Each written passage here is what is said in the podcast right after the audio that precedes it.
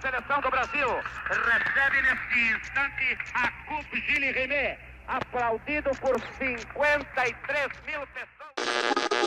Voa, canarinho, voa. Mostra pra esse povo que és um rei.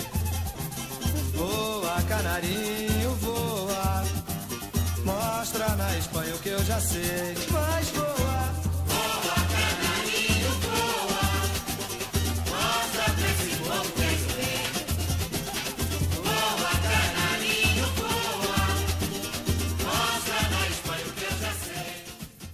Fala rapaziada, sejam muito bem-vindos ao Setor D, o podcast do Mesala sobre futebol nacional. Nesse novo episódio aqui a gente vai falar sobre o São Paulo de Fernando Diniz. Eu sou Rafael Bizarello e hoje eu tenho aqui comigo Guilherme Azevedo. Fala aí, Gui, tudo bem? E aí, Rafa? E aí, galera que tá ouvindo aí, muito boa noite, né? Ou muito boa tarde, ou muito bom dia. Estamos aqui para falar um pouco sobre o futebol brasileiro. Hoje um tema bem legal, um tema que envolve amor e ódio. Então, felizão pelo convite, Rafa, valeu. Também tem aqui comigo convidada do dia, Yasmin Dias. Tudo bem, Yasmin? Fala, Rafa. Fala, Gui, pessoal que tá ouvindo a gente. Muito obrigada pelo convite. Vamos falar hoje de Fernando Diniz, o técnico que leva a torcida do céu ao inferno, né? Tomara que hoje seja um papo bem bacana. Então é isso, gente. É, para explicar aqui como que tá funcionando o setor D, para quem não escutou o primeiro episódio ainda, a gente vai fazer, vai fazer assim. Durante a semana a gente vai lançar dois episódios, um falando sobre a rodada e o outro sobre um time específico.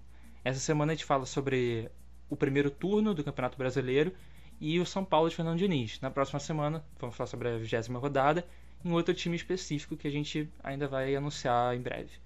Enfim, vamos começar aí falando sobre o São Paulo, que foi eliminado para o Lanús hoje na Sul-Americana. Estou datando aqui a gravação de novo, no dia 4 de novembro. Mas que no domingo teve um desempenho muito bom contra o Flamengo, uma goleada por 4 a 1 no Maracanã.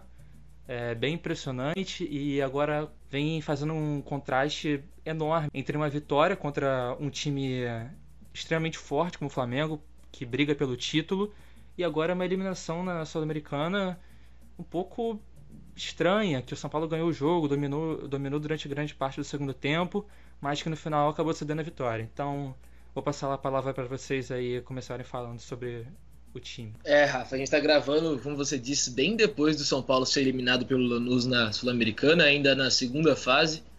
Então, claro que a gente ainda tá meio com um resultado recente, né? A gente não parou para ter uma análise é, fria ainda do resultado, ninguém, né? Independente de torcedor ou não, ninguém parou para ter uma análise fria.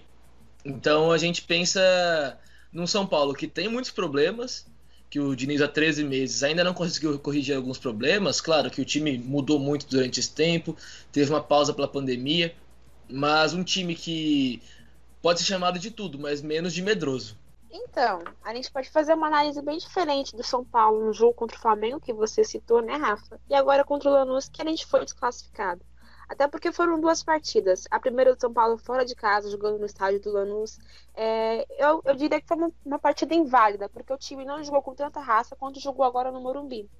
Só que se for juntar as duas partidas, não dá uma, porque o São Paulo tomou seis gols de um time que não jogava há sete meses, embora esteja um time que esteja, se eu não me engano, na quarta colocação do campeonato argentino, né?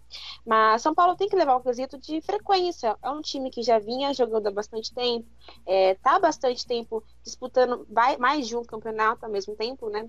Então, essa derrota, por mais que tenha sido bastante injusta para o São Paulo, essa desclassificação, na verdade, né? Porque o time, o time venceu o jogo de volta. É, por mais que seja muito injusta, porque a gente tomou um gol muito inesperado, né? Mas os times do Fernando Diniz mostram isso. É uma oscilação muito, muito grande. Em um, um jogo como contra o Flamengo, mostra um time totalmente preparado, que sabe o que está fazendo, sabe dominar um jogo em 90 minutos.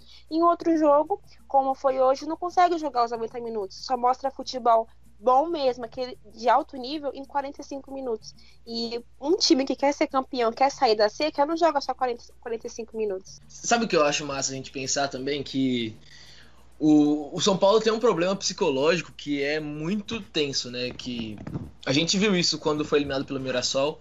A gente viu uma queda psicológica do São Paulo muito grande nos jogos contra o Fortaleza mesmo, que acabou classificado Mas nos pênaltis, tomando gol no final, é um time que não ganha um título há oito anos, né? Vai completar oito anos mês que vem. É um time que tem umas gestões instáveis já há pelo menos quatro, cinco anos. Então, o time tem um, uma pressão psicológica que vem por parte da torcida muito grande, e isso pesa nos jogadores. O elenco de São Paulo não é experiente, repleto de garotos, né? É... Mas eu, eu vejo que, que o trabalho do Diniz até então pode ser até meio tenso falar isso, mas tem mais pontos positivos do que negativos. Nos últimos anos, assim, a gente pensa nos últimos treinadores, tirando o Murici naquele trabalho de 2013, 2014, é, é o trabalho que consegue tirar mais coisa boa de um time que com certeza é o pior elenco desde aquele de 2013 que não era bom.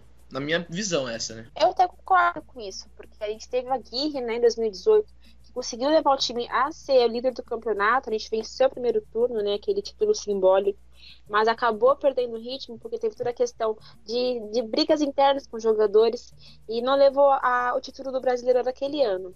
Mas como você falou, e até uma ironia, porque o nosso técnico é um psicólogo. Então a pessoa mais preparada para é, trabalhar o, a mente dos jogadores é o técnico, ainda mais um técnico que é psicólogo. Do campo que o próprio Diniz sente muito com o jogo. Ele grita, ele xinga, ele sente muito tudo o que está acontecendo dentro de campo, mesmo ele estando na beirada do campo. Então, é, eu penso sim que ele é um bom técnico. Eu analiso muito bem os jogos do Diniz, porque ele tem ótimas ideias. Até hoje, na, durante o comentário do jogo, o comentarista estava dizendo que é um risco. Quem mais faz isso é Guardiola, que no Brasil quase nenhum técnico tira todos os seus zagueiros para colocar atacante porque precisa do resultado. E Diniz não tem medo de fazer isso, ele faz. Só que ele faz isso e esquece muito do nosso sistema, nosso sistema defensivo. Não é à toa que São Paulo ficou 10 jogos seguidos tomando gol.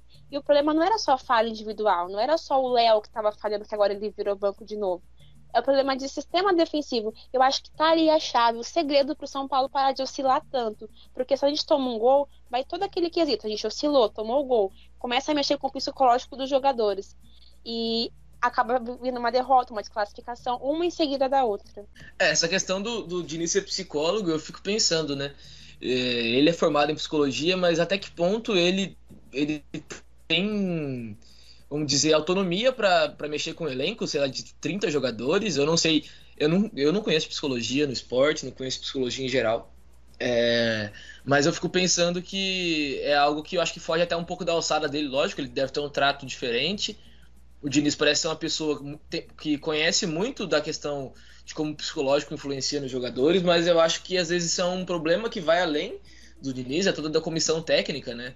É um trabalho de, que vem do, do, do própria comissão de futebol, né, da diretoria de futebol, então essa questão psicológica afeta, né? E eu sempre gosto de falar, futebol ele é tático, técnico, físico e psicológico. Físico, São Paulo vem numa batida forte de, de jogos realmente, isso pesa. Tático, São Paulo demonstra problemas. Hoje a gente viu muitos problemas de transição defensiva, de segunda bola, é, até numa variação, falta de variação para para conseguir furar a defesa. E técnico também tiveram falhas individuais, né? A gente viu bastante falha individual, bastante falha de marcação mesmo, bastante falha na hora de concluir. Então o São Paulo tem problemas, mas eu também não acho que essa eliminação seja também o fim do, do túnel, né? Porque não é imediatismo, porque o Diniz está quase mais de um ano, mas é uma, um resultadismo, na verdade. É, ele está mais de um ano, mas é, vamos contar o tempo que ele ficou parado ali por causa da pandemia também, né, Gui? Acho que é um negócio que afetou muito o andamento de todo o futebol brasileiro e afeta também o trabalho de um treinador como o Fernando Diniz, que precisa de tempo para poder, poder trabalhar, né? É, o time do São Paulo, para mim, é cheio de problemas, mas ainda tem muito a apresentar. Então, não é, não é hora de você falar, da gente falar é, que o Diniz está balançando no cargo após uma eliminação como essa, porque é um time que ainda tem jogos a menos do Campeonato Brasileiro, é um time que ainda está brigando ali por um possível título, a gente não sabe, né? Uh, também na Copa do Brasil está vivo, eliminou Fortaleza, agora avança de fase. E de forma geral apresenta boas ideias. Esse jogo contra o Flamengo mostrou muito bem isso. Como o Flamengo errou muitas vezes, lógico, mas como o São Paulo conseguiu explorar muito bem esses erros. Acho que um gol, o gol, um gol que o São Paulo fez com espaços entre as linhas defensivas do Flamengo, as linhas de meio campo, dando muito espaço para o São Paulo poder tabelar por ali e criar suas jogadas.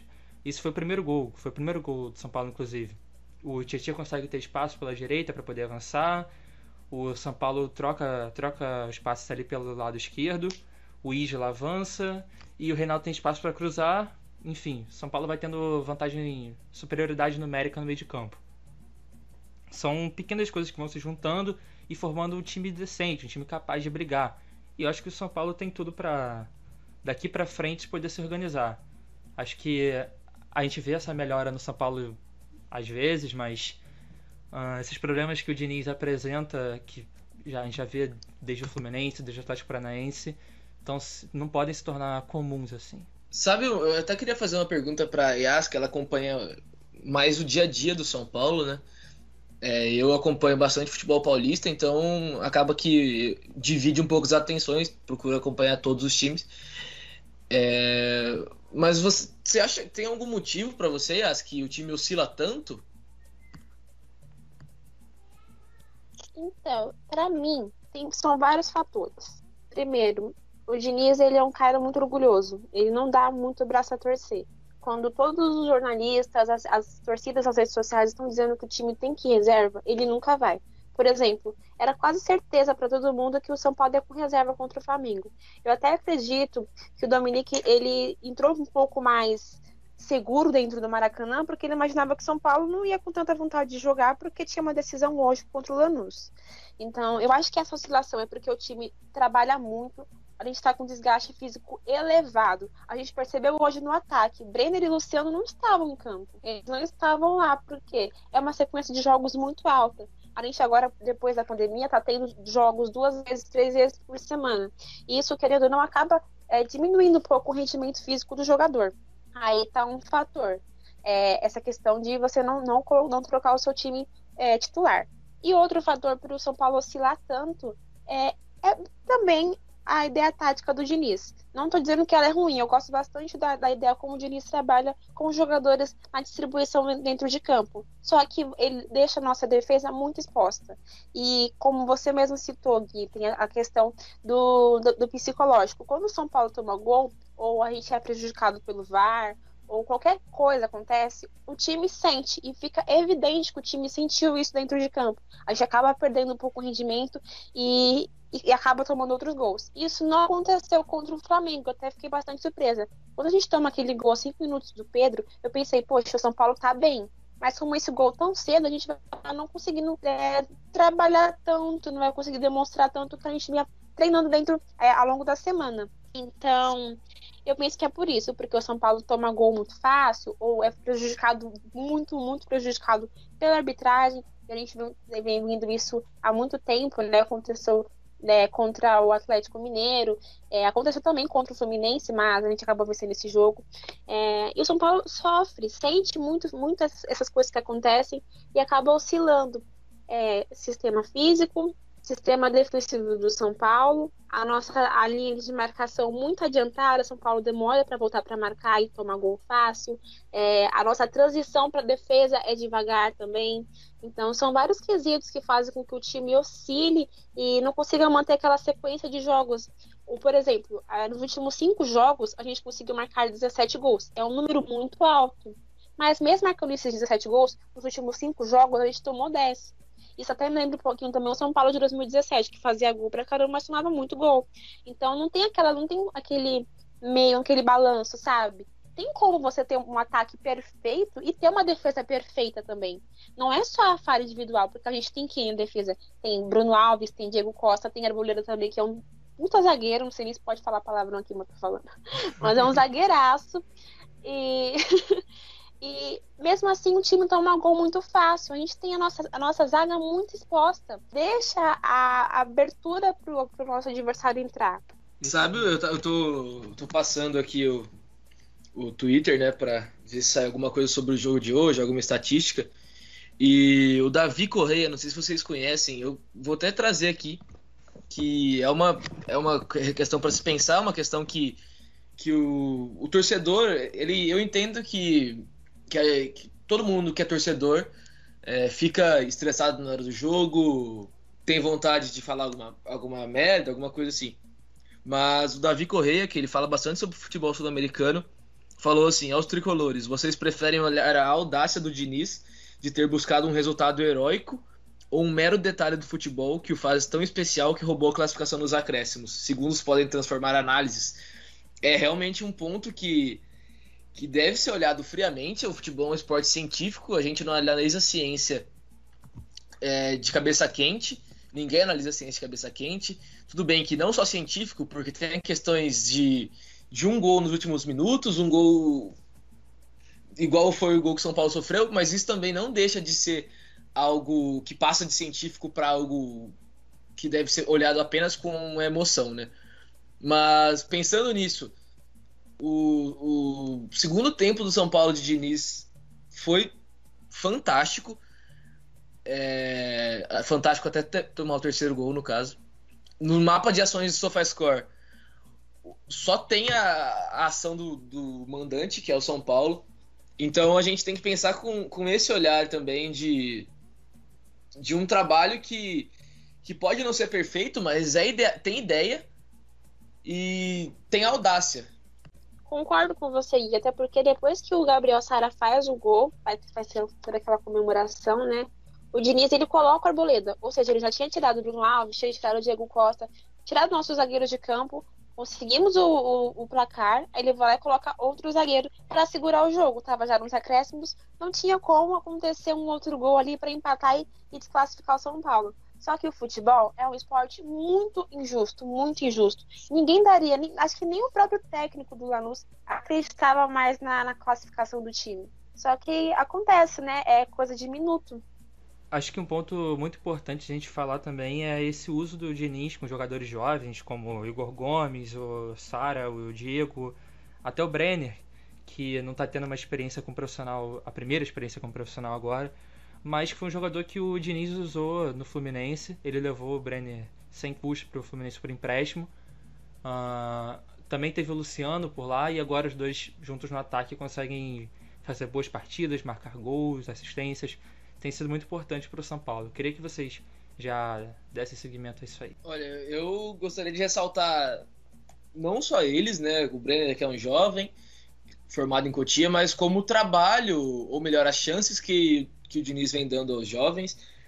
Ele sempre gostou de trabalhar com jogadores formados no clube, mas tem um pouco de necessidade nisso também, né? O São Paulo passa por uma situação financeira um pouco complicada, apesar de ter jogadores caros, né, como o Pablo, Daniel Alves, Hernanes, mas São Paulo precisou suprir algumas necessidades buscando crias de Cotia e o Diniz soube aproveitar muito bem, soube dar confiança para alguns jogadores.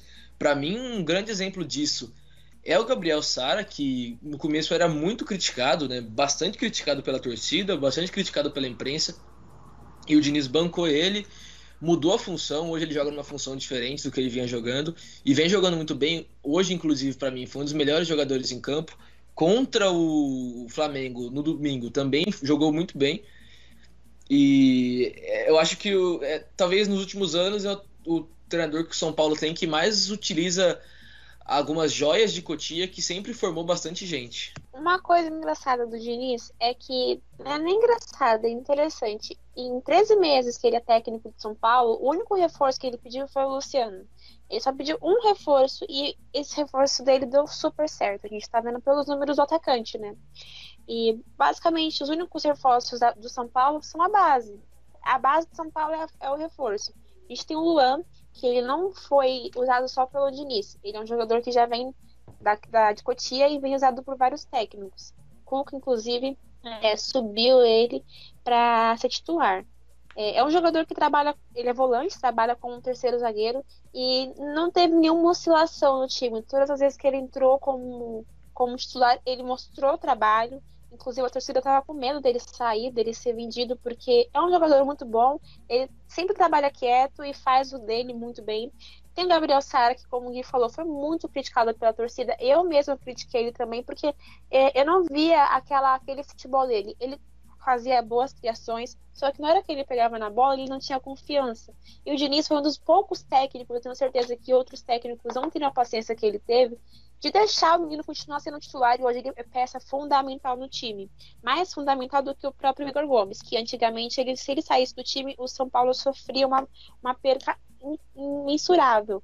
E foi o que aconteceu depois que o Antônio foi embora. A gente percebeu que o Igor Gomes não estava mais rendendo e o nosso meio de campo estava tava com déficit muito, muito alto porque não criava jogadas. Por isso que o São Paulo, depois que voltou da pandemia, não conseguiu fazer gols tão facilmente como estava fazendo anteriormente.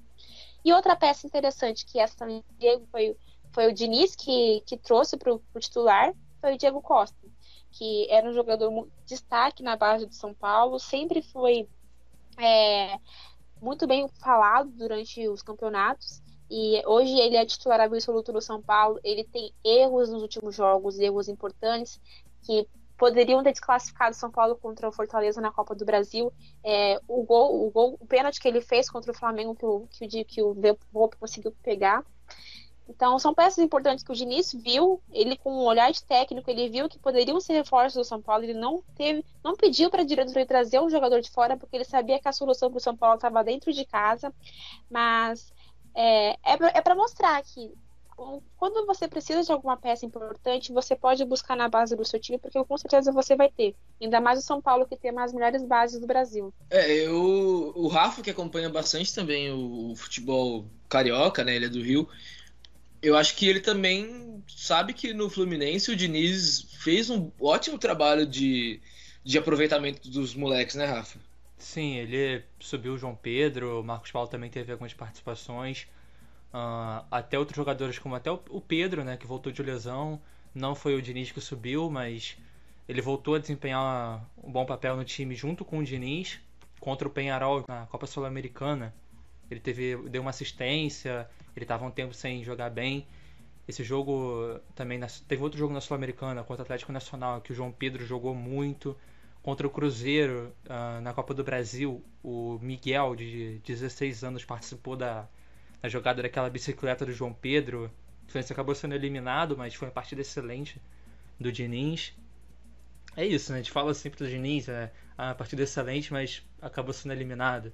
Jogou muito bem, mas no final saiu perdendo é sempre por um detalhe, mas é, é incrível é, como eu não gosto de falar de azar no futebol porque eu não acho que é um fator a ser considerado numa análise. Mas é incrível o que acontece com o Diniz, cara. Hoje tá aí a prova. São Paulo, lógico, teve um primeiro tempo muito ruim e e o gol saiu por causa disso. Então, não é só azar. Mas esse gol no final do jogo foi uma coisa totalmente bizarra, totalmente estranha. É, eu não, sei, não tenho muito o que falar, cara, sobre, sobre, sobre isso, né? Mas voltando ao, ao Diniz, ao Fluminense, tem outro jogador que jogou no Fluminense que tá no São Paulo hoje, que é o Léo, que é um jogador que me surpreendeu muito como ele foi utilizado de zagueiro com o Diniz. Ele apresentou uma consciência, uma consciência tática muito boa, que eu não esperava, porque eu lembro dele no Fluminense jogando de lateral esquerdo ele é mais jovem, lógico, hoje ele está com 24 anos, mas ele com o Abel Braga, ele mostrava ser muito limitado, mesmo sendo jovem. Uh, foi jogando, foi tendo mais tempo de jogo e mesmo assim não apresentava nada de novo, nada muito que apresentava destaque, sabe? Nada que saísse de um nível de um lateral normal. Mas no São Paulo ele jogou muito bem, teve uma partida muito boa, acho que contra o Corinthians, uh, no Morumbi, que me impressionou bastante são alguns jogadores que o Diniz tira muito deles e apresenta um bom futebol, coisa que no Fluminense ele já estava apresentando quando o Matheus Ferraz, zagueiro, começou a atuar muito bem, depois se machucou. Até o Luciano, que vocês já falaram aí, também jogou muito bem com o Diniz no Fluminense. Mas são, são várias coisas que estão aí vinculadas ao Diniz que acabam implicando em erros. Acho um ponto importante também a ser ressaltado é o papel da imprensa uh, nas críticas ao Diniz, cara. Porque aqui a gente vai entrar numa discussão muito grande, eu acho que não vale a pena falar muito a fundo, mas eu gostaria só de pontuar que o papel do jornalista não é criticar o treinador. O papel da pessoa que faz análise não é criticar o jogador, não é criticar aquele treinador ali. Ele vai fazer a análise dele, vai falar, ah, isso aqui não foi, não foi certo, essa jogada aqui teve um erro aqui. Vai falar, esse cara é horrível, esse cara não pode jogar. Esse treinador é horrível, ele não apresenta uma ideia boa, ele apresenta futebol cheio de riscos, não pode jogar. Não, não é assim, porque a gente vê o Mano Menezes jogando futebol muito defensivo no Bahia e também tá cheio de erros. Enfim. Uh, queria que vocês já fossem falar aí, porque se eu for continuar. Se eu continuar falando aqui da imprensa, eu vou ficar mais meia hora aqui falando. Então podem. podem ir. É, esse assunto, se a gente for entrar nele, na verdade, vai ser longo, porque tem vários pontos de vista, né? Tem uma questão que também está muito ligada ao que sai da boca do jornalista, às vezes no momento que. Mistura o gosto pessoal, não... né, Gui? Mistura é, e, e, isso e realmente às vezes acontece, é normal acontecer um pouco. É, eu acho que todo mundo tem que se policiar para isso, porque por mais que não exista parcial, imparcialidade de opinião, imparcialidade de notícias, é, a gente tem sempre que tentar buscar um equilíbrio entre entre o que é imparcialidade e o que é, é opinião que influencia muitas pessoas. Né? Mas esse assunto é, é, muito mais amplo do que a gente era para discutir hoje entre São Paulo de Diniz, né? o que o São Paulo do Diniz está sendo. São Paulo do Diniz que, pensando numa lógica agora do que falta né, para essa temporada, falta o segundo turno do Brasileirão, mais três jogos atrasados. E falta as quartas de final da Copa do Brasil, que podem se transformar numa semi e numa final. O time tem chance de ganhar um título ainda, apesar de ser bem difícil, principalmente no Brasileirão.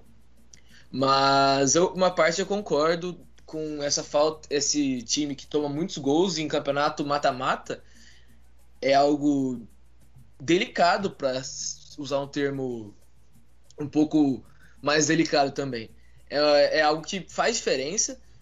É, normalmente a gente vê times que jogam em mata-matas, ou eles são muito consistentes, tipo, muito bons, como o Flamengo na Libertadores do ano passado, ou são times que, que sabem jogar Copa, né? Que é aquele time copeiro, aquele time que sabe não perder fora de casa e sabe garantir em casa. Mas eu não sei até que ponto também isso faz a diferença com o futebol sem torcida no estádio. É uma questão que a gente tem que esperar para ver o que esse São Paulo de Diniz vai apresentar no Brasileirão daqui para frente na Copa do Brasil. Vocês conseguem traçar um panorama? É difícil, né? Muito difícil. Ainda mais com o calendário apertado do futebol brasileiro. Uh, com o futebol, com o Campeonato Brasileiro só terminando em fevereiro, né? São Paulo cheio de partidas atrasadas do primeiro turno. É, porque depende do, de como as equipes vão vão voltar, como o Goiás vai, vai voltar, como o Botafogo vai voltar, como o Ceará vai voltar para o segundo turno. É uma soma de muitas coisas que dependem, sabe? Eu não gosto muito de traçar palpites, mas eu acho que dá para o São Paulo brigar por alguma coisa legal. São Paulo tá querendo só disputar campeonato nacional agora, né? Já foi classificado de todos os campeonatos latinos e agora ficou só com Copa do Brasil e Brasileirão. É, eu acho que conseguir é, vencer o Brasileirão vai ser um pouco mais complicado, porque esse é um campeonato muito improvável. Até a última, no caso, no, no ano passado não foi assim, mas basicamente até as últimas rodadas a gente não sabe quem é que vai levar o título. E agora está com uma disputa bem, bem interessante né, entre os técnicos estrangeiros e o Diniz ali tentando chegar para alcançar o topo e quem sabe se conseguir esses nove pontos que estão atrasados terminar o, primeiro turno com o líder. Eu acho que pode ser mais provável o São Paulo conseguir é, chegar mais longe na, na Copa do Brasil. Depende do nosso dos times que a gente foi pegando conforme for passando as fases. Mas a gente vem bem no Brasileirão, vem somando pontos importantes. A gente está numa boa colocação para quem para quem tem jogos atrasados. É, ninguém dava é, São Paulo ali como quinto colocado. Acho que nem, nem a gente mesmo. Porque o São Paulo sempre disputou por vaga na Libertadores, mas por, por liderança mesmo até o final do turno, não era uma coisa que vinha acontecendo nos últimos anos. Aconteceu em 2018, mas em 2019 mesmo, São Paulo ficou mais na vaga por Libertadores. Já na Copa do Brasil, a gente percebeu que São Paulo é um time que gosta de fazer gol em mata-mata. Hoje mesmo a gente viu, o nosso agregado ficou em 6 a 6 Perdemos mesmo por causa daquele critério de gol fora de casa. Mas É, seria um ponto interessante para o São Paulo conseguir ir mais longe no, na Copa do Brasil. Não sei se no Brasileirão vai conseguir tanto, porque o time oscila bastante. E três pontos, três pontos a mais, três pontos a menos é muito importante para no final do campeonato conseguir um bom, um bom, uma boa colocação, né? É, um ponto que você citou dos treinadores estrangeiros me, me subiu um questionamento aqui sobre dos atuais trabalhos de treinadores brasileiros, não é absurdo nenhum, nenhum mesmo, colocar o trabalho do Diniz como um dos melhores. Tem o Dodair Helma no Fluminense, que é um trabalho interessante, é um trabalho que tira bastante de pouco, né, pensando em questões de profundidade de elenco, de, de opções, mas não é absurdo nenhum, eu não sei a opinião de vocês, falar que o trabalho do Diniz é o melhor de brasileiros atualmente no Brasil. Eu concordo, cara, eu acho que é o melhor. Ainda mais... Eu acho que o melhor é o do Rogério sim. Ah, é um a ser considerado também. Eu acho que tem muitos que brigam por esse posto. Uh, o Odair, como o Gui falou, o Rogério, como você falou. Mas eu, eu gosto muito do Diniz, eu acho que ele apresenta ideias muito boas. E, e, cara, se ele vencer esses jogos que estão faltando, ele vai assumir liderança num campeonato brasileiro que está nivelado por cima, né? Uh, o Flamengo vem muito bem, o Atlético vem muito bem, o Inter vem muito bem. E se o São Paulo assumir ali, cara, não tem como a gente falar que o Diniz, o Diniz não é um cara é, no nível, no grande nível nacional, né? Então, então para mim ele, assim, se não for o melhor, é um dos três melhores, assim, colocaria nesse patamar. Sabe uma coisa que, que, que me deixa também um pouco irritado com o que fazem com o trabalho de Diniz? Eu não sei, sinceramente, o que as pessoas em geral têm contra, né? A gente entende quando se vende torcedores, que o torcedor depois do jogo, ele fica bastante irritado, o torcedor comum, né? O torcedor que não tem compromisso com questões jornalísticas, mas a gente vê bastante jornalista de TV grande, de portal com bastante repercussão, que a gente não sabe se é São Paulino ou não, mas que pegam no pé do Diniz de uma maneira que é até um pouco desconfortável e outras coisas que circulam sobre uma possível ida do Rogério Ceni para o São Paulo no ano que vem. É, o Diniz tá, tem um trabalho lá, né? A gente sabe que o Diniz tem um trabalho, o grupo, pelo que parece, gosta bastante do treinador. Então, a gente não, não vai levar isso para uma questão política, caso, caso uma ala ganhe e essa ala queira colocar o Rogério Ceni vai independer, parece, do que o Diniz vai fazer daqui para frente na temporada, do que já fez. Isso que me deixa também um, pouco até bastante chateado com o que fazem com o treinador que demonstra ideias bastante é, interessantes e é uma pessoa bastante lúcida, como que eu vi na, na, na entrevista no Bem Amigos.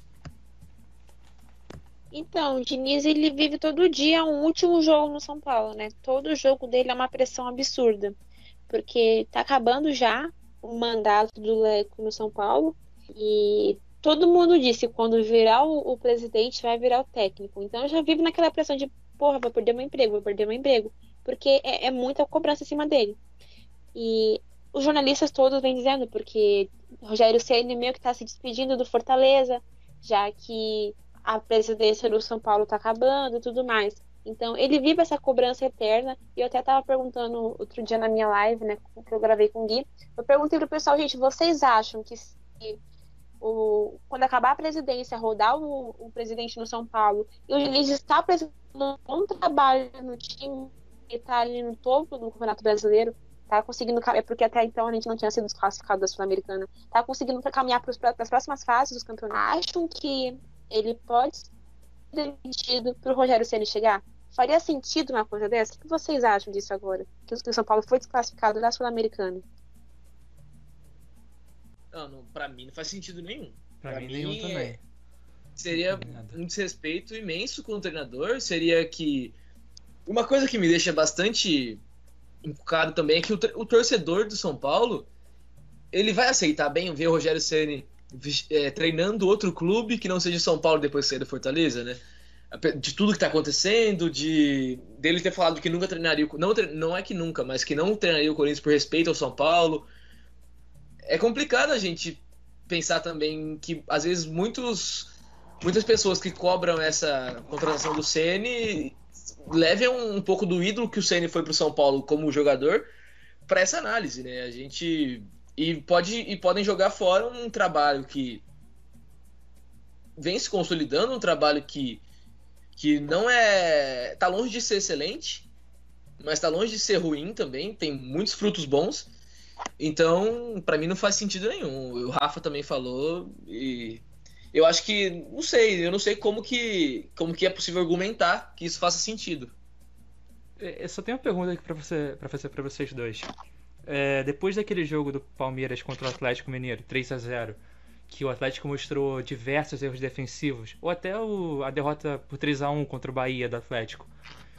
Vocês acham que, o, que a crítica que o Sampaoli recebeu pode ser comparada com a que o Diniz recebe por qualquer derrota? Puta, mano, boa Nossa, pergunta sem isso, dúvida, né? não tem nada a ver uma coisa com a outra. Então, mas é aquela. Sei qual é a palavra, é síndrome de vira-lata, né? Que o brasileiro sempre vai criticar o que é nosso e vai exaltar o que vem de fora. Então, se o São Paulo errou, pô, normal, né? Acontece, né? Todo jogo que a gente vai vencer. Agora, se o Diniz ele piscou no momento que ele ia tirar a foto Cara, mas você é doido? Como é que você erra uma coisa dessas? Uma coisa simples. Então, ele sempre vai estar tá numa pressão absurda, porque ele não pode errar, ele tem que ir bem, ele tá num time muito grande, ele não tem título de grandes títulos, assim, porque é Campeonato Paulista, né? Então, sempre vão estar tá jogando alguma coisa na cara dele. Não é à toa que ele falou na última entrevista dele. Há três dias eu não prestava, agora eu já presto para vocês só porque eu consegui vencer o Flamengo.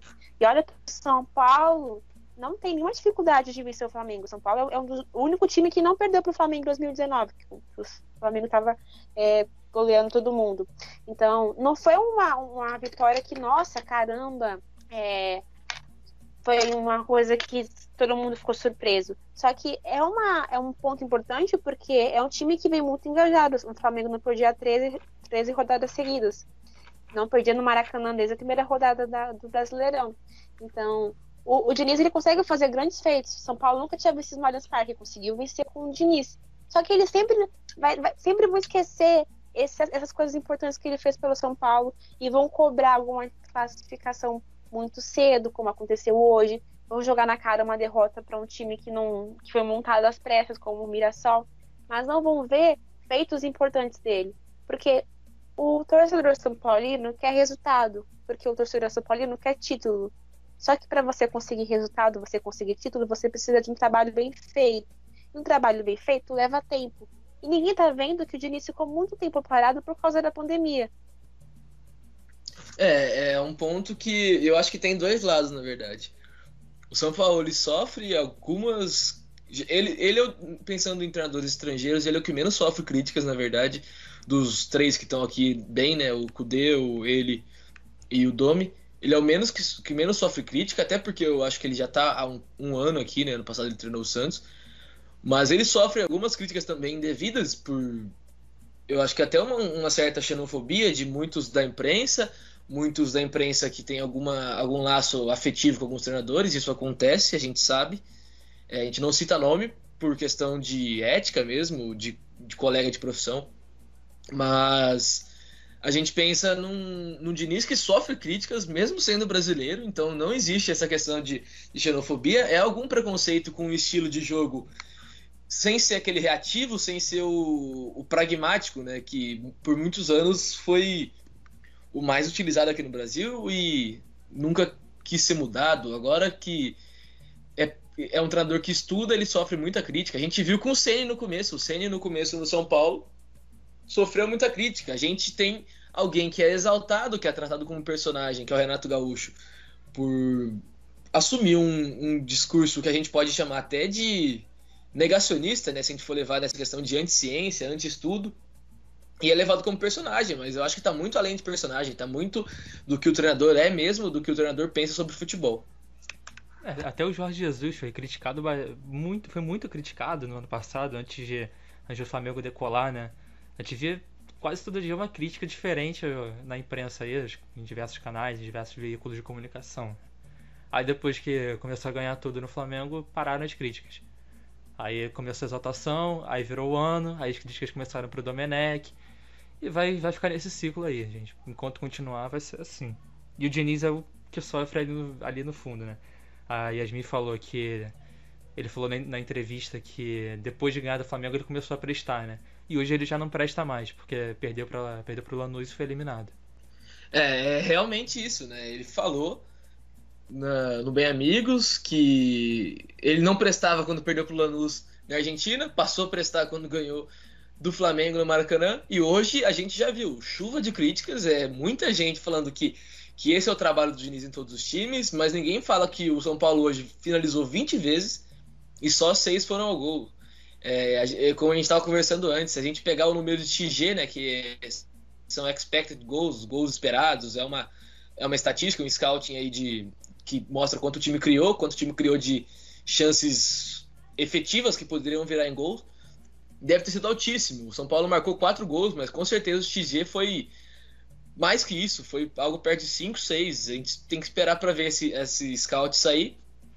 Mas como a gente culpa o Diniz em um time que finalizou 20 vezes acertou apenas 6 no gol, né, cara? É, é complicado.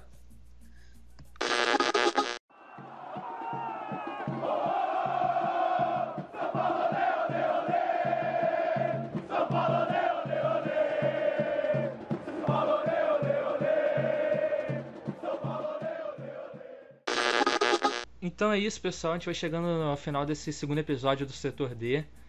Uh, foi um prazer. Agradeço a todo mundo que escutou até, até aqui. Já peço para todo mundo seguir o Mesala nas redes sociais, MesalaFute no Instagram, no Twitter.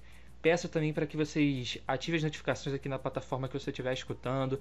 Siga a gente também para poder saber quando vai ter o novo podcast aqui do Setor D ou também do Mesala Airlines, que eu já não faço mais parte lá da bancada, já Vou participar como convidado às vezes, então deixo aqui meu boa sorte para o Marcos, que vai seguir lá no meu lugar. Então, vou passar a palavra para o Gui, para ele falar as considerações finais, redes sociais e a nossa recomendação também. Fala aí com a gente, Gui. Pô, valeu, Rafa. Obrigadão pelo convite. Obrigadão também pela participação, Yas. É, vocês podem me encontrar aqui no Mesala mesmo. Eu contribuo tento contribuir pelo menos alguma vez por semana, alguma vez a cada duas semanas. Para o Twitter eu faço alguns fios lá, escrevo alguns textos lá para o Medium também. Você também pode me encontrar em algumas contribuições no canal Na Beira, é, no Alterna Foot e no Futebol News. Eu tô por quase todo lugar. Se você quiser me encontrar lá no Instagram também, é guiazevedo31 e no Twitter, que eu produzo bastante conteúdo lá, é arroba o Rafa pediu pra gente deixar uma indicação, né, de bar ou restaurante. E eu vou indicar. É agora mesmo, Rafa? É agora mesmo, vai lá. É, eu vou deixar um daqui da minha cidade, o Recanto Bar do Paraíba. É um lugar que eu, eu ia bastante, agora eu não tô indo muito por conta de pandemia, né? Mas é um lugar ótimo, só resenha boa, só amigos, tem de tudo lá, tem daqueles pessoas que ficam bebendo na rua das 10 da manhã até as 10 da noite. Tem gente que sai do trampo e vai lá tomar uma. É, tem bastante uns petisquinhos gostosos, cerveja gelada. É na Rua dos Expedicionários 407, Vila Leis e Tu. Na moral, vale a pena. Boa.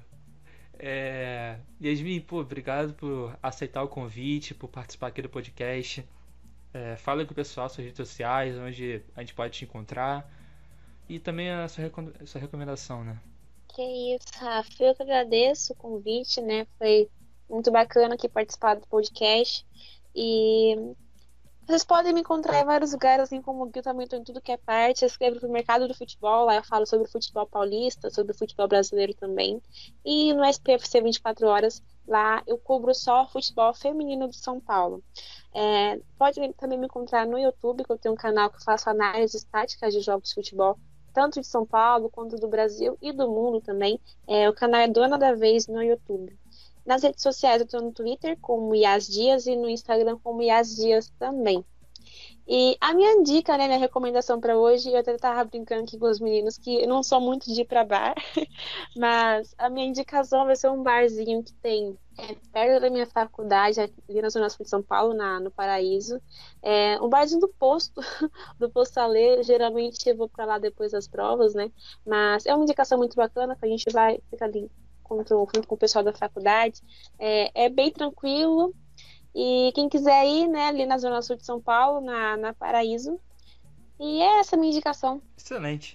Uh, ah, para quem quiser me seguir nas redes sociais, só pesquisar no Twitter ou no Instagram, Rafael Bizarello. Vocês podem me achar lá falando de futebol, várias coisas. Uh, eu tô aqui no Mesala, participando aqui do, dos podcasts, fazendo matéria também. Uh, no Mundo Rubro Negro, tô no blog Flamengo em Foco fazendo análises lá sempre dos jogos. No canal Na Beira também estou lá falando sobre futebol, algumas análises. E para quem se interessar, eu também cubro as eleições do Rio de Janeiro no Plantão PIN. Uh, então, para quem se interessar por política do Rio de Janeiro, estou lá fazendo uma cobertura às vezes da, das eleições. Uh, quero quero deixar um abraço aqui para o Marcos, né, que vai seguir aí com o Mesada Lines. Desejar meu boa sorte. Ele pediu, falou que no último eu não mandei o abraço, então tô deixando aqui agora. Minha recomendação aí é, o, é a hamburgueria do meu amigo, também aqui do Mesala, do João, o JD Burger, um dos melhores hambúrgueres aqui da Tijuca. Pô, quem quiser pedir, segue aí no Instagram, JD Burger Underline. Vai, vai vendo aí, se entrega aí, tem hambúrguer artesanal, vegetariano. Pô, vai vendo aí que é bom pra caramba, gente. É isso aí, cara. Uh, agradeço a todo mundo que escutou. Obrigado por tudo. Sigam-me nas redes sociais. Valeu, rapaziada. Até mais.